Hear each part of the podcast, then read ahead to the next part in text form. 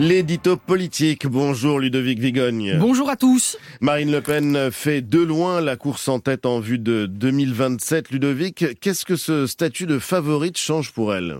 Aujourd'hui, Ali, on peut diviser le monde politique en deux catégories. D'un côté, il y a ceux qui pensent que l'hypothèse d'une victoire de Marine Le Pen à la prochaine présidentielle est possible, et de l'autre, il y a ceux qui la jugent probable. Cette deuxième catégorie a encore sans doute un peu grossi depuis mercredi et la divulgation d'un sondage IFOP publié par l'hebdomadaire Valeurs Actuelles.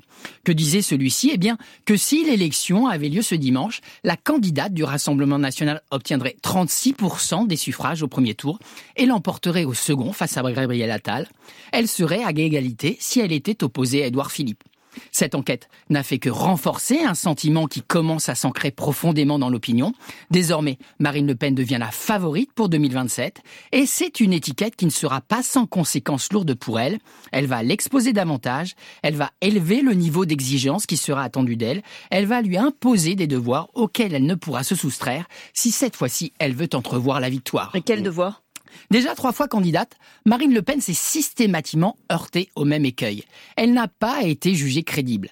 Ça valait sur le fond, comme son débat d'entre-deux tours en 2017 face à Emmanuel Macron l'avait cruellement montré. Ça valait sur la forme. La prétendante à l'Élysée était incapable de présenter une équipe gouvernementale sérieuse. Pour elle, ce déficit de solidité était particulièrement fatal au sein d'un électorat, les retraités, qui en plus ont pour spécificité de voter plus que les autres. Afin de tenter de les séduire, elle a opéré ces dernières années des bougées essentielles comme sur l'euro. Ces prochains mois, elle en fera au coup sûr beaucoup d'autres.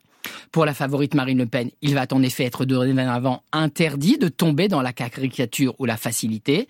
À partir de maintenant, chacun de ses propos sera lu comme si elle portait demain la parole de la France. À ce titre, elle devra par exemple prouver sa compétence en matière internationale. Mm. De même, chacune de ces mesures, que ce soit pour réduire la dette abyssale ou lutter contre le dérèglement climatique, sera analysée dans le moindre détail, comme si elle pouvait être appliquée demain. Et comment Marine Le Pen compte-t-elle, Ludovic, gagner en crédit sur le plan des ressources humaines?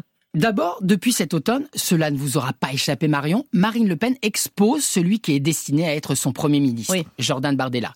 Très populaire, la tête de liste du Rassemblement national aux européennes a pour objectif de faire le meilleur score possible en juin, afin d'entretenir une dynamique censée faire venir à la candidate de 2027 des élus et des experts dont l'expérience serait fort utile au pouvoir. Ensuite, un travail de repérage des députés RN a été mené pour faire monter les meilleurs d'entre eux et éclore des spécialistes sur tous les sujets. Après la stratégie de la cravate, celle des dossiers. Reste enfin la question des alliés susceptibles d'aider à gouverner.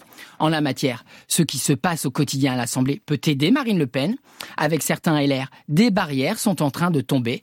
On ne dira jamais assez les conséquences qu'a eu pour le Rassemblement national une première étiquette.